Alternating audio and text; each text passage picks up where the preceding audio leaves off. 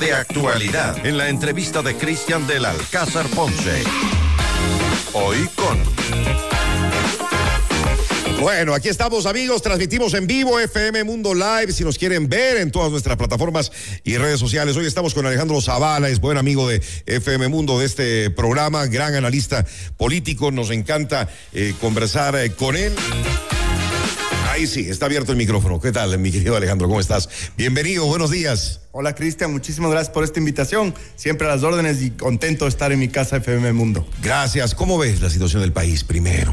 Bueno, es una situación súper compleja, muy, muy compleja, por dos razones principales. La primera, el tema de seguridad, que para nadie es eh, lejano. Es, estamos en una guerra, un conflicto armado interno contra bandas criminales, bandas que además tienen todo el dinero sucio del mundo para, para poder enfrentar todo el armamento impresionante, toda la logística del mundo. Y otra cosa que es terrible, tienen mucha complicidad de algunas instituciones donde ha permeado el narcotráfico y que les ha permitido tener vía libre aquí en el Que tal vez eso es lo peor. Estaba leyendo el día de ayer que son más de 500, de 4.500 personas que han sido aprendidas desde que se declaró este, este conflicto armado interno. Es bastante, ¿no? Bueno, yo creo que la, la decisión del presidente de declarar conflicto armado interno es una decisión acertada desde todo punto de vista. No había otra opción. Ah, sí, yo creo que estábamos, eh, veníamos de unos estados de excepción del gobierno anterior que parecían no dar los resultados que esperábamos. Ahora vemos una presencia mucho más fuerte de las Fuerzas Armadas, vemos resultados ah, de corto plazo que son aprender a estos criminales, digamos, de poca monta y te esperamos con ansias que cuando se, cuando se consolide todo el resto de acciones que hay que hacer, podamos ir a los peces gordos también, que es el siguiente paso que tiene que Que justamente eso te iba a decir, hasta el momento parece al menos que no ha caído ningún pez gordo. Es que, estimado Cristian, se necesitan hacer otras acciones aparte, porque los peces gordos no están pues en los barrios vendiendo, microtraficando drogas o haciendo sicariatos. Ahí se necesita la, la ley de extinción de dominio, se necesita el tema del lavado de activos, de fortalecer la UAFE. Son un cúmulo de instituciones más de, dentro del Estado, la justicia mismo, depurar la justicia, la policía, la fiscalía. Acordémonos que teniendo una fiscal que tenemos, hay soplones dentro de la fiscalía y gente que trabaja para el otro lado también. Entonces, mientras no tengamos este otro cúmulo, el presidente puede, me pareció un excelente puntapié inicial, pero si es que el resto del Estado no se compromete a hacer las acciones que tiene que hacer, va a ser tema perdido porque no es sostenible en el tiempo, todo el tiempo tener las Fuerzas Armadas, dos años o tres años o cuánto dure este conflicto interno. Claro, no, no, no depende solamente del gobierno, no, no depende solamente del presidente, que eso es lo más grave. Y esto, y esto pues durará mucho tiempo. ¿Y cómo, cómo mantenerlo? Es la gran pregunta. Por eso es que las otras instituciones y el pueblo ecuatoriano tiene que estar muy atento. O sea, ley de extinción de dominios, la Asamblea Nacional, la UAFE, fortalecer, darle recursos, de empezar a funcionar con, con el tema de, de, de, lavado de activos, a, que es la cosa que más les duele. A los narcos, si hay algo que les duele en el alma, es que les quiten sus piscinas, sus mansiones, sus lujos, sus autos, sus armas, porque con, de hecho es de, de, eso han hecho una narcocultura. Pues tú ves las redes sociales y hacen TikToks, pero ufanándose de, de dinero sucio, de dinero manchado de sangre. Esa cosa hay que cortar porque además es otra cosa importante. No les das ejemplo a los jóvenes que no tienen oportunidades de ver que ese es el camino, porque los jóvenes ven esas redes sociales, esos TikToks y dicen, yo también quiero mi vida así y es una, es una pena. Ahora, ¿qué pasa con la ley de extensión del, del dominio? Entiendo que está parada en eh, la Asamblea y hay oposición también de ciertos partidos. Sí, bueno, ahí hay una discusión jurídica que es interesante, aunque yo voy a, voy a decir como siempre mi, mi posición. El problema es que se habla de tener de comisar los bienes con una sentencia ejecutoriada o no. Yo estoy en desacuerdo con la sentencia ejecutoriada por una razón sencilla, porque cuando tú, a ti te abren, según lo que dice la ley, un expediente, te dicen, a ver, señor, usted tiene una mansión de, de 3 millones de dólares, demuestre eso con sus ingresos, demuestre, y te abren una, una investigación que es reservada. Solo sabe la fiscalía y tú, te llama a la fiscalía y tú dices, mire, heredé, vendí este terreno, vendí lo otro, mire el recibo de mi sueldo, y demuestras. Justificar. Y justificas. Pero si en tres meses, Cristian, tú no puedes justificar los bienes, es una vergüenza. Y en cambio lo otro, la sentencia ejecutoriada, todos, todos sabemos los mañosos que hay. Ah, eso puede durar años. Dura años y hasta eso ya se pueden deshacer, venden a terceros, se van del país, venden y se fugan. Ahora ahorita mismo vemos un conocido narcotraficante que está vendiendo todos sus bienes, no solo aquí, sino en Estados Unidos. Entonces, ah, seamos honestos, el sistema judicial nuestro no da para, para este tipo de garantismos absurdos. Si usted tiene tres meses de una investigación reservada, que además nadie más lo sabe, porque también dicen, ay, pobrecitos, cómo les denuncian de gana y les hacen quedar mal, mal ante el mundo Cristian, realmente, si tú tienes una mansión de 3 millones de dólares, no tienes un centavo para justificar en el banco, por ejemplo, uh, con tus cuentas o una herencia, entonces te tienen que comisarlos bien. Claro. Seamos honestos. Ahora, el eh, presidente, veíamos las últimas encuestas, está sobre el 85, el 90% de popularidad. ¿Qué pasa con, qué pasa con la asamblea? La anterior fue un desastre y bueno, se llegó a la, a la muerte cruzada. ¿Cómo ves esta nueva Asamblea Nacional? Bueno, Cristian, yo creo que hay tres cosas muy importantes que ver ahí ya cuando tú ves los números. Primero, esos 62% que tiene de popularidad de la Asamblea no son de la Asamblea, son prestados. Y te voy a explicar por Está qué. Está en 62%, 62 la popularidad de la según comunicaliza. Súper alto, ¿no? Del, del 4% del anterior a esto es una maravilla. Claro. Están, están, en la cima del mundo. Digo. Pero no es, pero son prestados y te voy a explicar por qué. Básicamente es, es una es lo que está acarreando el presidente de la República con su 80 y más por ciento de popularidad. ¿Por qué? Porque la gente está viendo que la Asamblea no está haciendo la misma agenda politiquera de la vez pasada. ¿Se ha cambiado?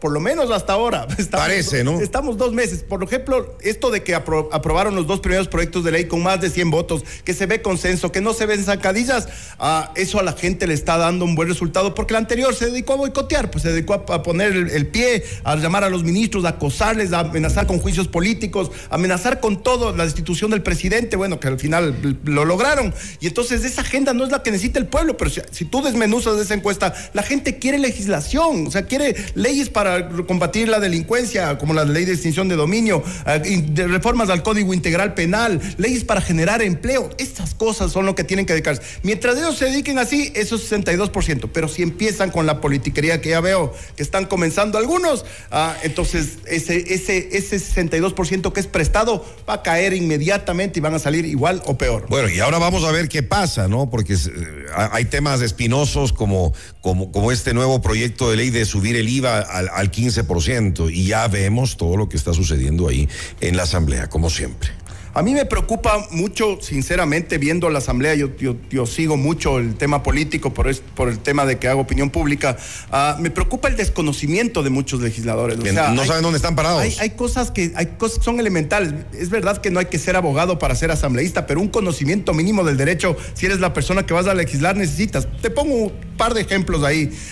Los asambleístas, los asambleístas confunden remisión de intereses con condonación de deudas. O sea, no puedes, no es lo mismo. O sea, yo estoy de acuerdo en que puedes eh, estar en desacuerdo con el concepto de perdonar deudas, pero oye, no confundas. En el TLC con China, Cristian, mira, hay, un asambleísta que se opone por el tema de residuos tóxicos, que dijo que los residuos tóxicos van a ser el basurero de China. Cristian, la pirámide de Kelsen es la orden de prelación de las leyes. Arriba de eso, arriba del TLC está el convenio de Basilea del cual somos signatarios, la constitución de la República, hay un acuerdo del COMEX, un acuerdo ministerial y recién abajo está el TLC, cosa que no puedes saltarte. Y en esto mismo del IVA, lo que estamos conversando, ¿cómo puede ser que si la constitución es taxativa y dice que la facultad de crear, modificar impuestos es absoluta del Ejecutivo, los asambleístas estén eh, eh, creando y modificando impuestos. No lo pueden hacer, eso tendrá que ir a demanda claro, a la no, Corte. No, no, es no, es constitucional eso, eh, todo lo que están queriendo hacer. Eso con la primera demanda de inconstitucionalidad se cae porque la Constitución, Cristian, otra vez es taxativa. Dice que es privativo del Ejecutivo. Ahora, después podríamos discutir si eso está bien o mal, pero es así. Ahora, ¿qué va a pasar con el IVA? Muchos creemos que esto va a terminar entrando por el Ministerio de la Ley. ¿Qué dice Alejandro Zavala? Ah, yo creo que hay varias, varias opciones ahí. El presidente, escuché esta mañana al presidente de la Asamblea que dijo que el martes ya va a ser la votación. Si es que es el martes la votación, el IVA no tiene los votos y no va a pasar por el Ministerio de la Ley. ¿No tiene los votos? No, no tiene los votos. 51 de Revolución Ciudadana más 18 del correísmo más 5 de Pachacutic, no hay los votos. Ellos van a votar en contra de. Entonces, ¿qué crees que pase? Hay, hay, hay dos caminos. Uh, la, el primero es el veto presidencial. O sea, con el veto presidencial, ahí, ahí viene el truco. Cuando va hacia, el, va hacia el presidente de la República, el presidente veta y para ratificarse la Asamblea, ahí no necesita 70, necesita 92 votos. Entonces, por ahí puede, puede, puede empezar el juego. Y yo creo que además, cuando esta ley se apruebe, lo primero que van a hacer los sectores afectados, como los bancos, como los, los, empresarios grandes, que se ven otra vez afectados, pues van a poner demandas de inconstitucionalidad y eso se tiene que caer porque se tiene que caer. Hay, eso es lo que dice la Constitución. Entonces, nada está dicho todavía. Acordémonos lo que ya le sucedió a Lazo con un tema similar cuando incrementó impuestos. Sí, yo, yo trabajé. Y que luego bajó. Yo, trabajé muchos años de asesor parlamentario y lo que sí te puedo decir es que hasta el último segundo y con gente que te dice que va a votar de una manera, ese rato puede pasar cualquier cosa y se puede virar. Yo no, yo no hago vaticinios en la Asamblea porque es el lugar más impredecible que hay. En ¿Cómo están las fuerzas en la Asamblea actualmente? El correísmo tiene una cantidad de, asambleístas impresionante todavía. Bueno, eso es un muy, muy interesante punto, Cristian, porque a mí sí me gustaría decirle a la opinión pública la diferencia entre lo que pasa en la real política, en la política real y lo que pasa en las redes y en los muchos medios de comunicación. Cuando el presidente dijo que iba a hacer estos acuerdos legislativos con Revolución Ciudadana y Partido Cristiano, todo el mundo salió a las redes con una desesperación, que ya se cae la fiscal, que la fiscal está prácticamente afuera, que ya le dieron la amnistía a Ricardo Patiño, que ya le dieron el salvoconducto a Jorge Glass. Y ninguna de esas cosas de ruta de impunidad ha pasado. O sea, el presidente más bien ha, sido, ha hecho todo lo contrario, ha apoyado a la fiscal, no le ha dado la amnistía a Ricardo Patiño, ya negó el salvoconducto para Jorge Glass. Entonces lo que ha habido, y esto yo quiero ser otra vez claro, el que no vio la campaña política de Daniel Novoa, no entiendo qué le puede reclamar. Porque el, el, presidente, actual presidente, dijo que cuando él fue presidente de la Comisión de lo Económico, aprobó más de 10 proyectos con más de 100 votos. Que él iba a hablar con todos para hacer acuerdos legislativos. ¿Cuáles son los acuerdos? ¿Cuáles son los acuerdos legislativos, Cristian? A ver, yo te pongo, este es mi proyecto de ley. Tú quieres sacar este artículo, pongamos este otro. quitemos este, ponga. Esos son acuerdos legislativos. Eso es conversación. tiene que ser transparente a la luz del día porque a la final se ve lo que se publica. Entonces, no no comparar los acuerdos legislativos con la ruta de impunidad. El presidente ha dado claras muestras de que no está en eso, que no lo va a hacer, y ha tenido discusiones abiertas y por eso el acuerdo legislativo medio está tambaleando porque al correísmo sí le interesa su ruta de impunidad, evidentemente. ¿Están tambaleando los acuerdos? Entonces justo eso te iba a preguntar. Sí, pero el presidente también hizo una jugada maestra. Me puso en la consulta algunas de las preguntas, le, le trazan la cancha a la asamblea. Pues algunas de las preguntas es a lo que se tiene que dedicar la asamblea. Entonces, allá no le va a importar demasiado que... Pero, pero de esas preguntas todavía están en el aire la mayoría. Sí, bueno, pero... Y la consulta mismo todavía está en el aire. Yo creo que 10 o 14 preguntas van a pasar. ¿Crees? Sin, ningún problema. Sí, yo creo que sí. De las 19, 14 por lo menos van a pasar. ¿Sí va a haber consulta popular o no haber consulta popular, crees tú? acabó de decir que el 10 de marzo. Yo creo que es un poco optimista, no, pero... no alcanza nunca en la vida. Imagínate, estamos hablando de que sea en cinco semanas. No da el tiempo. si, ni siquiera está el pronunciamiento final de la, Corte, de la Corte Constitucional. Tiene que, tiene que pronunciarse, tiene que ir al CNE, que también tiene unos días eh, e para tramitar esto y después tiene que convocar a, elecciones y todo. O sea, si, hay una consulta popular, será que eh, en el mes de abril. Eso dijo el presidente, yo lo escuché, por eso lo, por eso lo repito, él dijo 10 de marzo, pero, no, dan los, tiempos, me parece optimista. Pero yo creo que el CNE, si es que hay el presupuesto, pues. Es que, es que no hay el presupuesto, pero ni siquiera se ha pagado lo de las elecciones anteriores, mi querido Alejandro. Lo que sí, Cristian, te digo es que lo que sí tiene, no puede meter pretexto el CNE es en organizar elecciones porque vamos de elecciones cada rato en este país, entonces tiene que tener el padrón ah, eh, listo, los, lugares, los centros de, votación, todo debería ¿Vale la pena gastarse en estas pobrezas del país 60 millones de dólares aproximadamente en una consulta? Pongamos en perspectiva eso, Cristian. En un primer momento yo te diría, no, estamos, estamos quebrados, pero, no hay pero si es que tú ves el presupuesto general del Estado es de 33 mil millones de dólares. 33 mil millones de dólares. La consulta cuesta 60.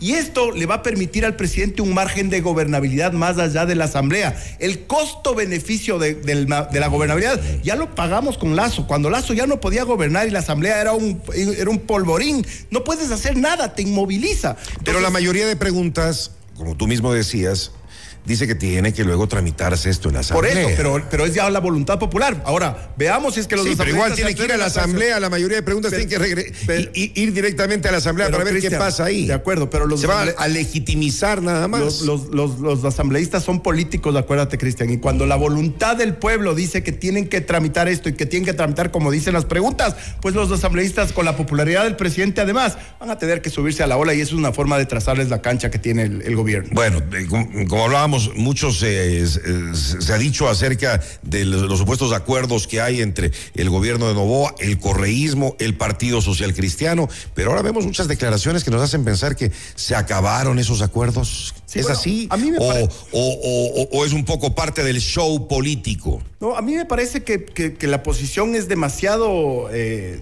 dura, demasiado rígida del Partido Social Cristiano en esto de que no, no queremos impuestos y no queremos impuestos. O sea, la verdad, nadie quiere impuestos, eso es de, obvio, a nadie le gusta que le pongan impuestos, pero, pero vean la situación del país. Pues además, otra cosa que es importante. Sí, pero siempre nos meten la mano a, nosotros, otra cosa que es al importante decir la politiquería que hacen algunos asambleístas. Algunos asambleístas dicen, es que les, es que les afecta a los más pobres. Eso es una mentira del tamaño de una casa. Por una afecta a todos, afecta a todos. Pero Cristian, a ver, seamos honestos, seamos honestos. Eh, el IVA del Ecuador es el IVA con más exenciones que hay en toda Latinoamérica. Pero hay otros muchos impuestos, lo hablábamos acá con Alberto Acosta esta semana. si tú ves solamente el IVA, sí, lo decía Alberto acá, pero, pero... mira, está exento, está exento educación, eh, eh, está exento salud, está, o sea, medicinas, está exento transporte público, está exento casi todos los alimentos, o sea, es una cosa que no golpea a los Pero va a haber, va a haber incremento de precios, ya están habiendo, incluso ahora ya se siente el incremento de, los precios. Imagínate cuando sube el IVA al 15%. De lo que yo he visto cuando, cuando se elevó el IVA en el, en el 2016 por el tema del terremoto, el efecto inflacionario fue mínimo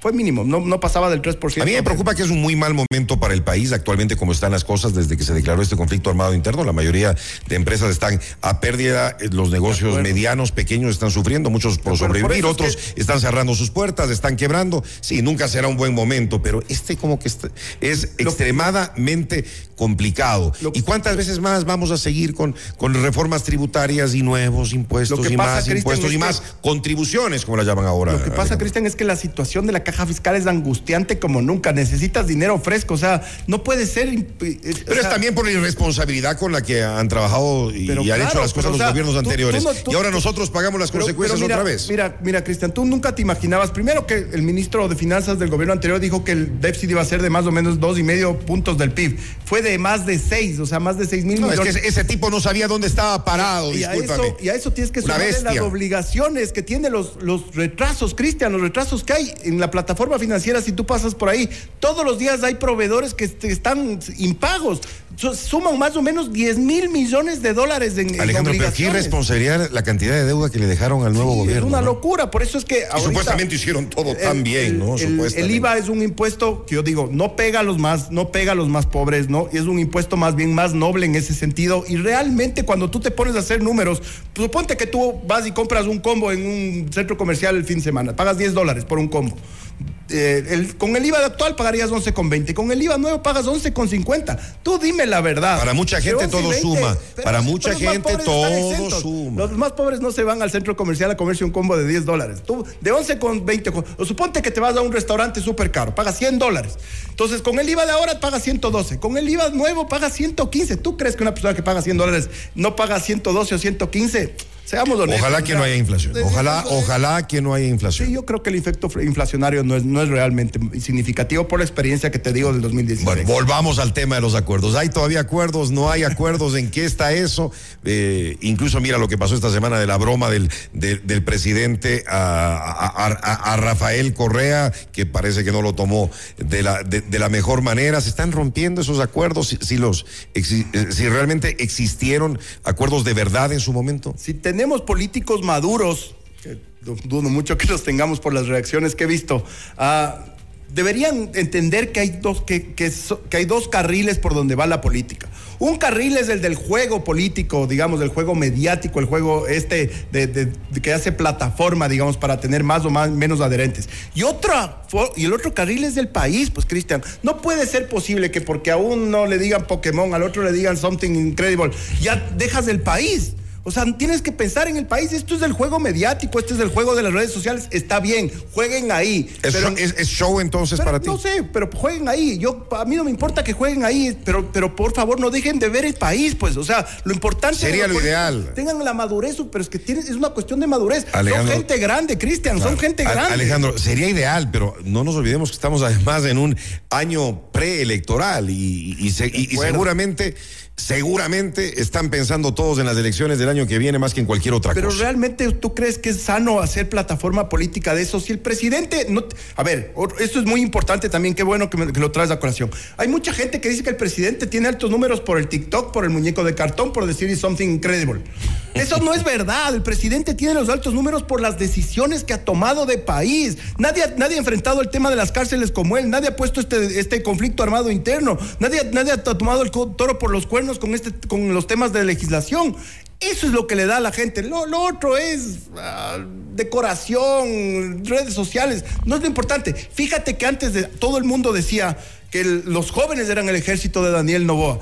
Tú ves la encuesta de Comunicaliza, desmenúzale un poquito y ahora el apoyo es uniforme en todos los grupos etarios. Quiere decir que ya no solo son los jóvenes los que están apoyando. Y, yo, por ejemplo, yo ni veo TikTok, o sea, de vez en cuando cuando me mandan por WhatsApp. Yo tampoco. Pero, pero, pero digo, yo, yo veo que, que, ese apoyo ya es uniforme.